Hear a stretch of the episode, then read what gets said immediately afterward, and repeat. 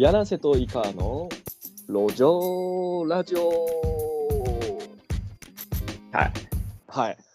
今日は2022年2月26日での土曜日ですと。はい。今日はですね、今週も駆け抜けましたねって話を、これが始まる前にしてたんですけど、うん。うんラジオからええやんけっていう。そうこれラジオでやればええやんっていう話で、今こっちに移行してきましたって感じですね。はい。まあ、あの、なんだろう。今、まあマネ、マネジメントだったりとか、自分たちも絵本を出しながら、なんかまあ、目標っていうのがあるわけじゃないですか。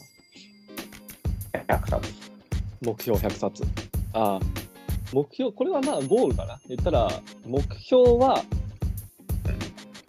えっとこの100冊出すっていうのは、えっとまあ、まあ、100冊出すかっていう、これはもう絶対に達成できる目標なんですよ。ちゃんと、1冊ずつちゃんとやるってことやる。うん。あの、いつまでっていうふうに言ってないからね。まあ言うてね。うん。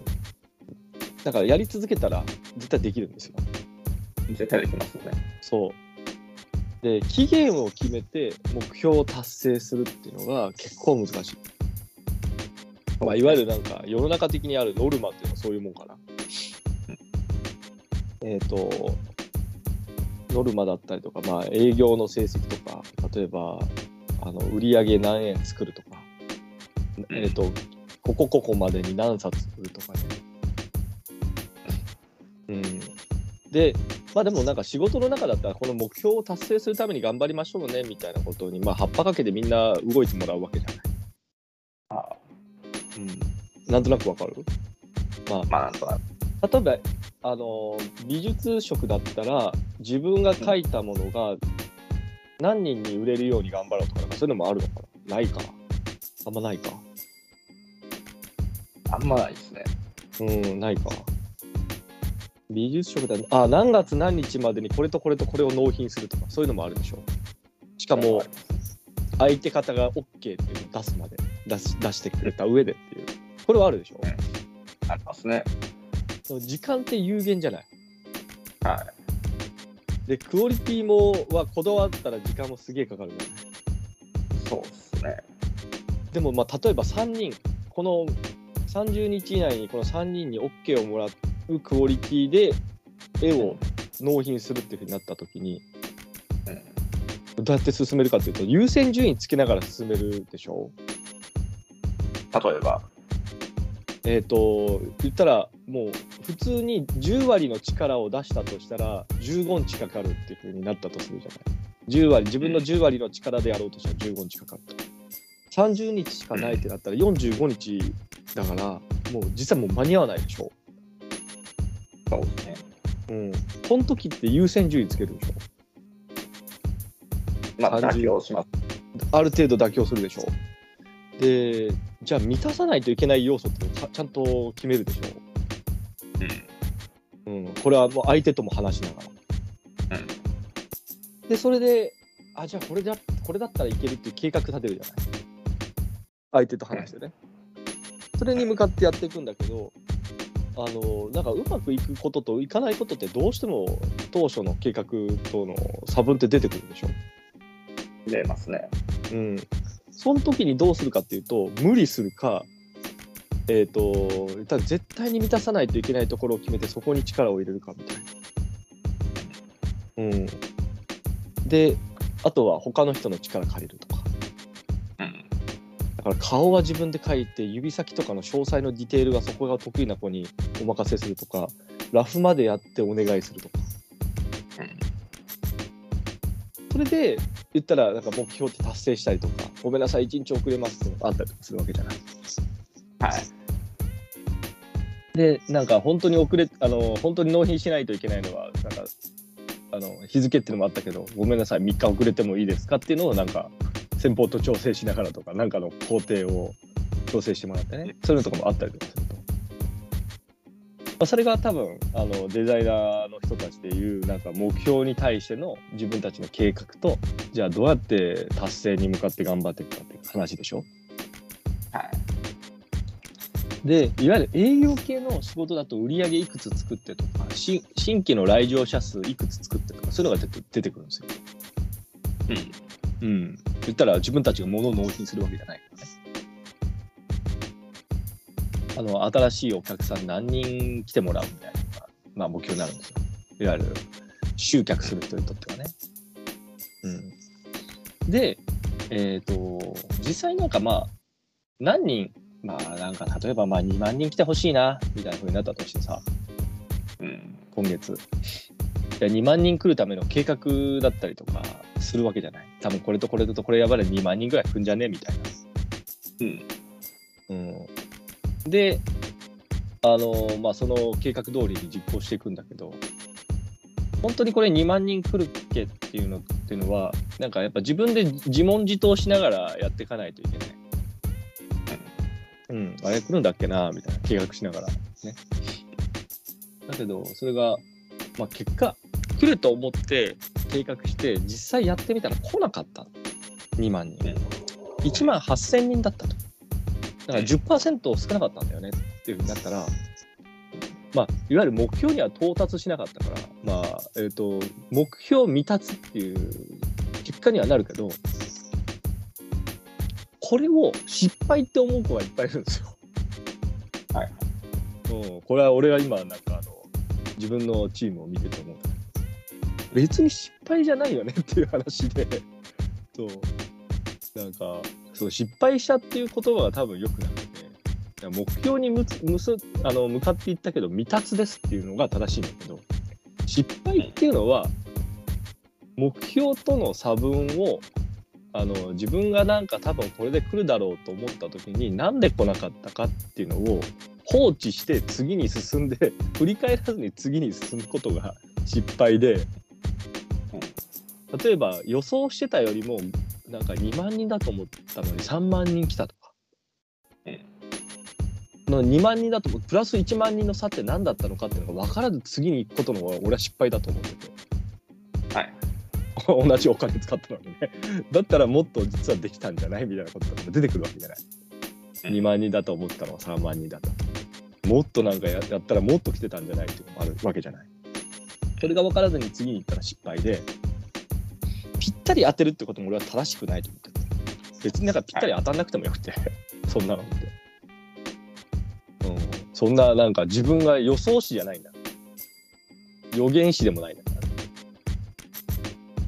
だからなんかあの目標に到達しなかったことを失敗だと思う人がすげえいっぱいいてそれで自分の心を落としていく人が結構なんか組織内に多いのはなんでだろうなってのを悩んでたんだけど、なんか絵師さんからしたらなんかあのいわゆるデザイナーさんからしたらどういう理由があると例えばねあのまあ何日にできるなと思ったけどうまくいかなかったなって時に、まあ、失敗したなっていうよりかは何が良くなかったとか思ったりとかその？いかがだっ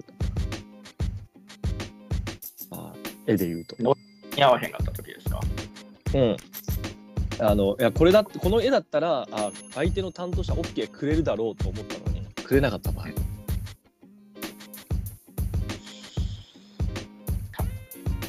そういう場合ですか？うん。なんかこまめにチェックしてもらってないからそういうこと起きる。ああそれマジでね俺もそうそれね本当にそうなんだよ、うん、言ったら僕結うん。構すぐ見せそそうでしょ？すぐ見せるでしょ？もうなんか、うん、全体像が見える形で出すでしょ？なんかあの完成してないけどもラフの段階でバッと出したりとかさパッと出したり、なんかようわからんようになった時とかすぐ送りますね。こんな感じでいいかね。そうそうそうあのー俺俺も細かいチェックでなんかいろんなものが俺クリアできると思うしなんかうまくいかなかったら毎日チェックして例えば1日目に大体なんかあの2万人仮にね今ちょっと2万人の話に戻るけど2万人あるんだったら1日目の情報公開みたいなことをした時に5000人ぐらい取れないと大体もう2万人とかいかないんですわ。みたいなようなことが分かってるとしたら1日目に5000人ぐらい取れないとなみたいなとこで1000人しか来なかったらもうこれ失敗するのが目に目に見えてるので、別の方法をすぐ考えないといけないとかね、うん、なんか手を打てる方法を考えるとかっていうのを1日目にやらないといかんなみたいなことを考えるわけね。放置するんじゃなくてね。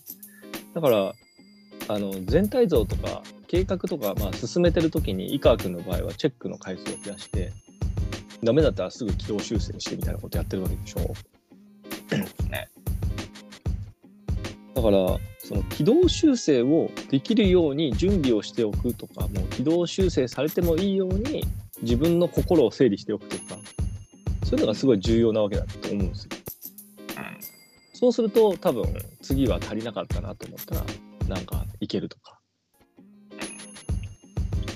で他になんかあのいけるかないけないかなで俺にチェックしてもらうみたいなことを、まあ、例えば自分のそのチームの子とかやるんだけど俺のチェックなんて俺も分かってねえんだから自分が考えてる全体像を示してくれってことなんだよね。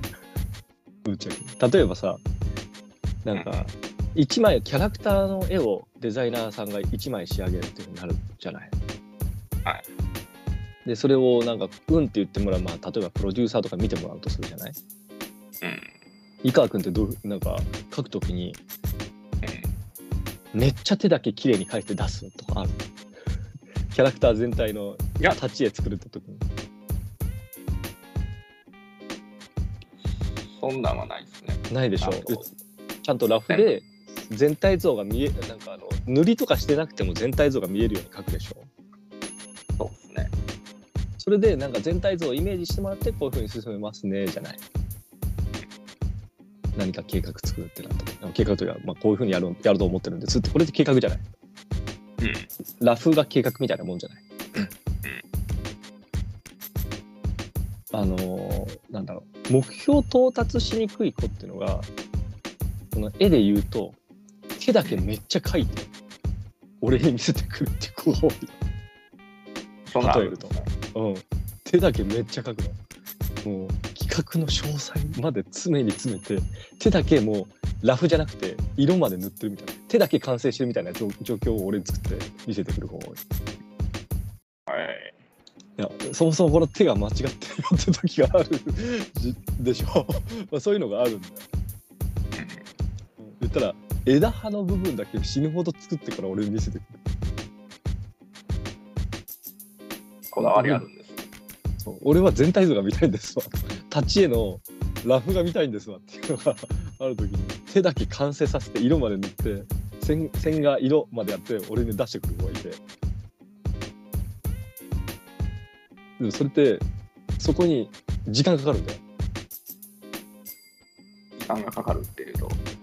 手手を完成させてから手だけ完成させてあの全体をイメージしてってやらせたみたいな俺に持ってくる子がいる。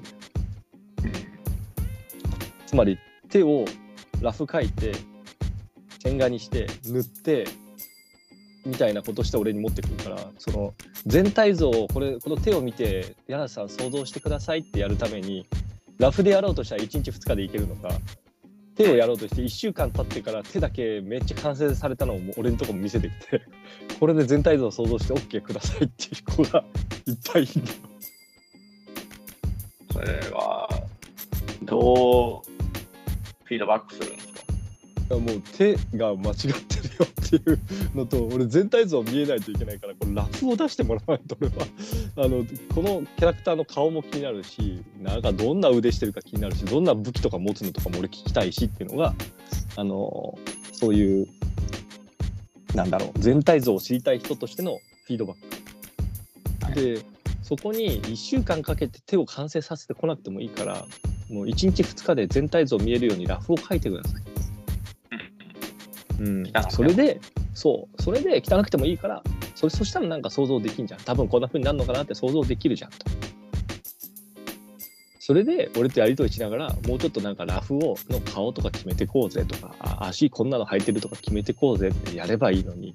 手だけもう世界観とかの指輪とかしてるぐらいまで完成させて「いやこの人結婚してるんで指輪してるんですよ」いな「いやちょっと あの顔もわかんねえし」みたいな。手だけ見せられても困るな みたいな感じだから。さそれで手もやり直してなったらさその子も心折れる。んだそうですね。でもそういうふうに企画の詳細だけ作り込んでくる子が多い。全体像じゃなくて。1ヶ月何をするじゃなくいこの1ヶ月何をするじゃなく例えば2月28日に何をするだけすげえ作り込んでくる子が多いって感じかなだから全体像が見えないよねっていう感じでラフを描くっていうのはすげえ重要だなと思ったし言ったらラフの精度が別になんか低くても全体がこういう風になりそうだなっていうのを見えるのってすげえ大事だしそれを高速で見せてチェックしてその上で自分でも、まあ、その計画というかやるのが始まったらさ。始まったら1日目からあの結果出してチェックして2日目もチェックしてあダメだったらこういうふうに軌道修正しようってやれるっていうのが目標に到達するまでの道のりでに必要なことで。でそれで目標いかなかったからといって何があの目標にいかなかったのかなって想像して振り返って考えることっていうのができないと失敗かなっていうのはすごい思ったというのがこの1週間でございます。はうん。もうなのでえっ、となんかまあぶっちゃけなんかその失敗みたいなのはあんまないんでちゃんとなんか自分を振り返る癖をつけつつなんか気を育てたりとかやっていくしかないんじゃないかなっていうふうに思うんでまあそこでなんかね自信を喪失してもダメだしね単純に目標に到達しなかったらって。そうですね。うん基本できないもんですからね、目標なんか。そうそうだって高い目標立てるもんね。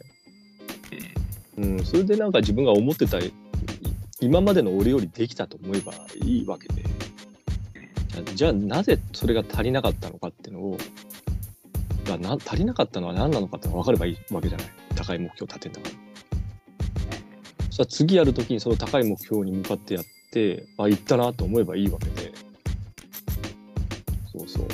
それが成長っていうもんじゃないかなと思うんですよね。そうそう。成長しないことが失敗なわけで。そうそう、うん、なんかそこをねびくついて俺俺がなんか詰めてるっていうふうに思った子がいたらしいんですよ。なんで目標到達しなかったと思うみたいな話をしたら 俺が詰めてきたみたいなことを言って言ってる子がいるんですよ。パワハラされてますね、みたいな。あそうそうそうそう俺マジでそんなことを思ってないんだけどでもなんかねそうそう詰めてるっていうふうにれは会社から言われましたわっていうのが先週起こったことですよ。うん、いや目標到達しなかった理由を聞いてたら詰めてるって思われたら俺なんどうやってマネージメントしたらいいですかね？みたいな話をしてた。それは、なんか、お叱りあったんですか、言われた。なんかいやまあパワハラっていうのは本人が思ったらパワハラですからとかって人事に言われて。クソめんどくさいですね、それ。マジマジで面倒くさーと思って。そうそう俺はなんかこの話をでも今言ったような話したんだけどさ、うん、でしかも俺などなんでだと思う？声荒げ。て。じゃあ全然俺今今の喋り方だよ。えー。まあで今なんでもパッって言ったら強いですからね。そうそうそう。だからあのマジでもう、まあ、これはもう俺全部今後ミーティングするとき録音してやると思ったけど。ごめんね録音するねっつって。か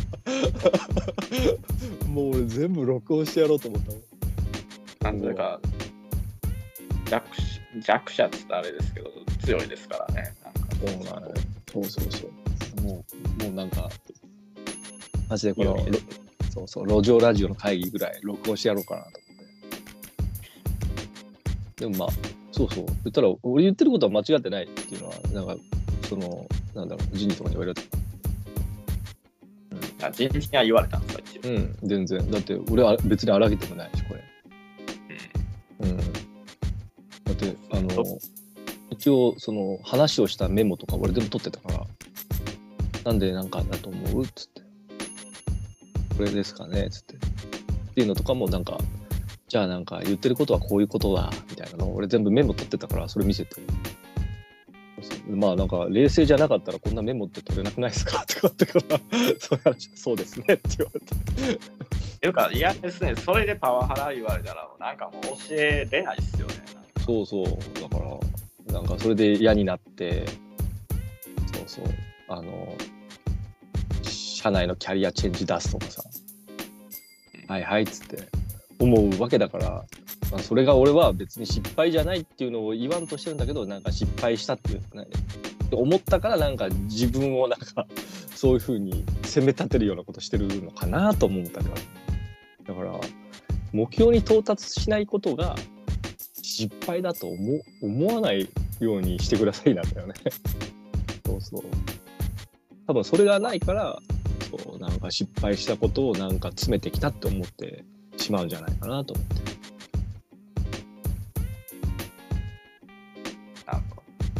うん。ただ単純に目標が未達なだけで失敗じゃ、ね、ないよねっていう。失敗は成長しないことが失敗なわけで。だから一緒になんで目標に到達しなかったかを俺が質問するからそれに自分で答えていきながら自分に次何が足りなかったのかを気づかせるっていうのがあのこの振り返りなわけで何が足りなかったと思うっていうパワハラ。効果そう俺がパワハラって言われたらもう 俺やべえなと思ったけどそうそうそうあやべえよ、はいよくないですね。ねまあでもなんかね、まあそういうもんらしいよ。これがなんで失敗したと思うがパワハラになる。会社もよくならないもん、それ。そうそうそう。失敗したと思うじゃなくて、なんで目標到達しなかったと思うがパワハラだったらもう、なんか、もう、もう俺は録音するわ。そんなことを思ってましたって話かな。うん。そうです。まあちょっと、すごい。それで怒られんやったらもう適当に仕事しといたろうってなりますね。ちょっとね。ただまあ、俺はまあそういうので心折れない人なので、そうですよね。そうそう。まあなんか、まあ言う言うても俺の場合って、なんかあの、性格的にもう完全に男みたいな性格だから、多分すぐ忘れんだよ、こういうの。うん。そう。でもなんかこういうことをやるときに録音しとこうって思うのは、あ、まあやった方がいいなとは思ってる。そうそう。自分を守るために。そうそうそうそう。いや、詰めてねえんだけど、そういう、そういうのはやった方がいいなと思っ声を荒げたんじゃないですかうるせえなと思います。そうそう。まあそんな感じですわ。だからまあ、会社って大大変やなと思う思うけどでもまああのなんだろう。あのこういうふうにやった方がいいところまで来てんだなとは思うね。あの自分を守るためには。ね、うん、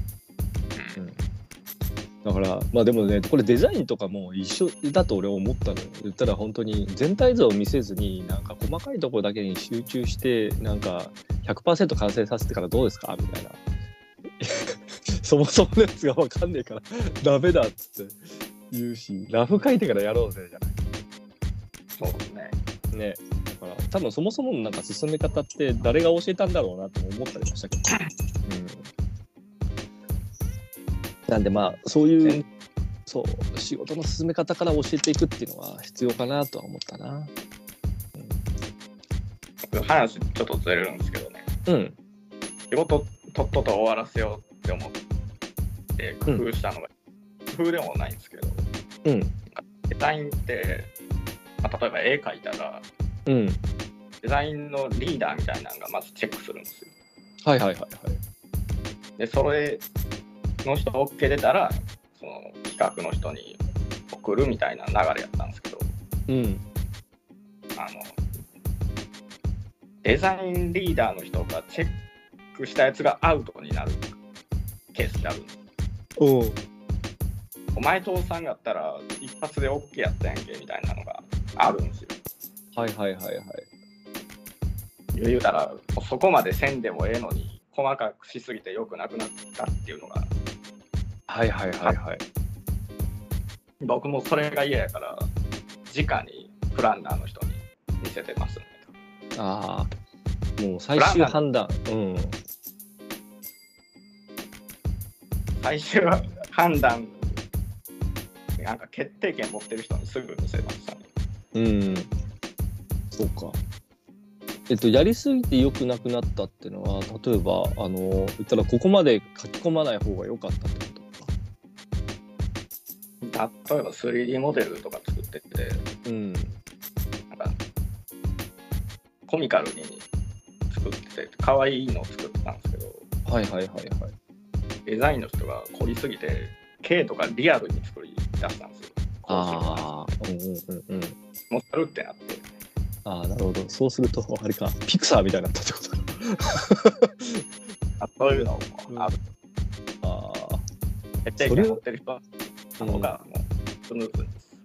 なるほど。プランナーの人が、まあ、決定権持ってて、まあ、いわゆるディレクターみたいな人だよね。で、デザインの人に一任してたけど、その人がプランナーとちゃんと話をしてなくて、すり合わせができてないし、なんかゴールができてないから、あのデザインの人がワーク、そのリーダーの人が機能してなかったってことになるね。まあ、そうですね。まあ。技術力は高いんですけど、うん求めてるものが全然違うから。そうね、そこはもう、本来だったら、そのプランナーの人もね、あのえっ、と、多分そのデザインのリーダーの人とめっちゃ話さないといけなくて、そこのなんかゴールのイメージすり合わせて、自分の仕事をデザインのリーダーの人に任せて、あの多分井川君の場合はある一定以上のクオリティで出してくるから OK なんだけど他の人は多分そのプランナーの人に出したら多分あのデザインの人を通してくださいになると思うんだよ。言ったら井川君の場合はある一定以上のクオリティを必ず出してるから多分 OK プランナーの人も OK しやすいんだけど多分い井川君のそのその詳細部分じゃなく他の人はもう詳細すら素体のモデルが多分できてねえからデザインの人通さないといけない。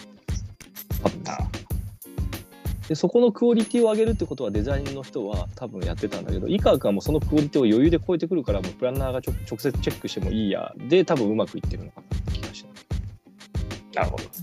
そうすると,、えー、とそのデザインの人は例えば素体だったりとかそういう基礎となる部分のチェックっていうのは多分うまいこと言ってるけれども最終ゴールのためのなんかあの、えっと、トーン合わせとか方向性合わせのすり合わせがあのプランナーの人とできてなくてえっ、と多分デザインのところのあのなんか満たさないといけないところっていう以上に井川君の絵を見て多分もっと書き込んだら自分の中で良くなるっていうのをなんか、えー、とプランナーとすり合わせてないけれどもやってしまいなんか多分余計な時間食ったなみたいなことが起こったりとかしたのかもしれないね。コンセプトが一気に外れたみたいな。な。うん。だからそれもあのやっぱり間に入る人っていうのはそこをプランナーの人の仕事の負荷を下げるためにやってデザインのクオリティを上げるためにやってるっていうような状況だからそこが多分あのあんまりそのデザインの人がちょっとワークできてないというか多分目標地点というかがすり合ってなかったのかもしれないね。うん、そうするとそのやっぱりメメンバーだったりとかあの納品直接書くイラデザイナーさんは結構大変だねそうなるとね。大変でしょうね。うん。そうか、そうか。いや、まあ、でも本当、でも間の、その、管理する職業って、俺、久々にやってるけど、なかなか大変だね まあ大変。うん。パワハラってやつだけはならないように、録音しましょうが、今日の教訓かな。もっといっぱいあったよねっていう話か。うん。そうですね。なんか、指導する側も録音しといた方がいいですね、これから。うん。エンみたいなのがありますよね、ある、ある、ある。そうそう。あとはまあ、目標に到達しなかったことを失敗だと思うなって話。ただの目標に届かなかったってだから、そこで心を落としてもしょうがない。そう。次にどうするかのが大事で。そうですね。まあ、何回も落としたらそう、こっから何回も本当に、ねえ、本当にそうだよね。何回も失敗なんてするんだから。敗じゃないや、失敗じゃない、目標到達しないことなんて今からいっぱいあるんだから。そうそう。だから、まあ、到達しないですからね。そう、だって、だって年末までに、あのー例えば、すげえわかりやすい話だけど、投資信託80万円分ぐらい貯めとこう、あの、買っとこうみたいなこととか思ったりとかしても、あ80万円のと分の投資信託のを保有しておこうと。日本円で、その、その時期に。ってなったとしてもね。でこういうウクライナとかのとロシアの戦争があった段階で一気になんか投資信託のあの振り分け先のなんか価値が落ちるわけだから あの岸田総理になってから日本日本日本系の投資信託バカ激落ちしてるから金なんて減ってるからこれってでも自分の力が及ばないところだし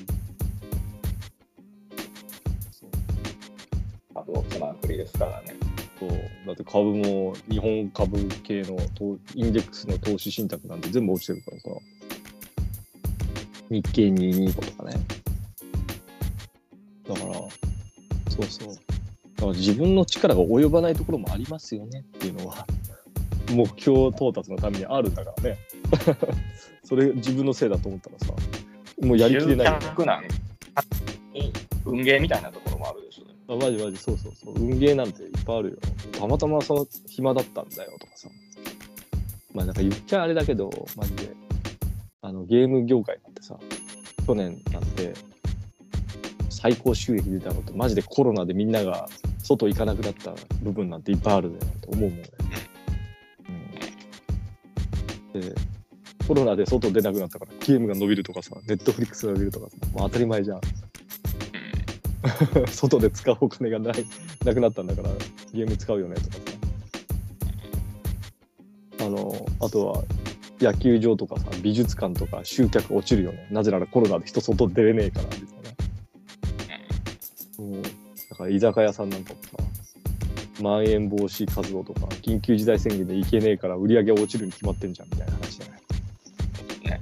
でもそれ自分らのせいじゃないでしょ？どうしようもない。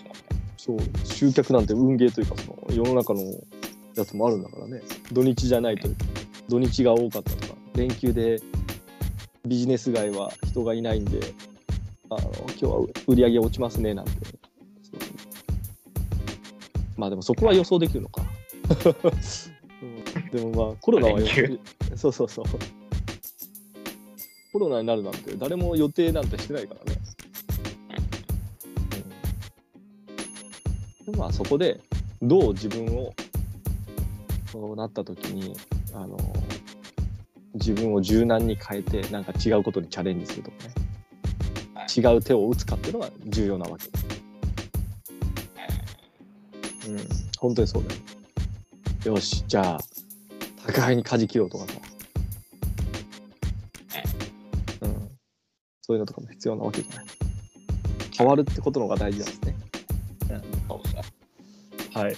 ということで、マジで今日はなんか路上ラジオというか、なんか、ごめん、なんかあの、俺がなぜか詰められたので、それについて俺は思うところを述べたのを、井川君にもいろいろ聞いてもらったりとか、デザイナーだったらこうっていうのを教えてもらったっていう話でしたと。はい。はい。まあ、でも絵本もね、目標に到達するまでに、今のところ日付切ってないっていうのがね、楽なんだよ。ちゃんと、ちゃんとなんか一冊ずつ作ろうと。そう。まあ、遊びですからね。そう、遊びだから。でも100冊は絶対達成するっていうふうに思いながらやっていると。うんはいまあでもなんか、1ヶ月でこれぐらいは作りたいよねみたいなのはちょっとやっていきたいね。うんまあ、目安からね。目安、そう、目安。目安は作ろう。はい。はい。という感じで、今日はこの辺で終わりでした。はい、はい、あじゃない、はいそれでは。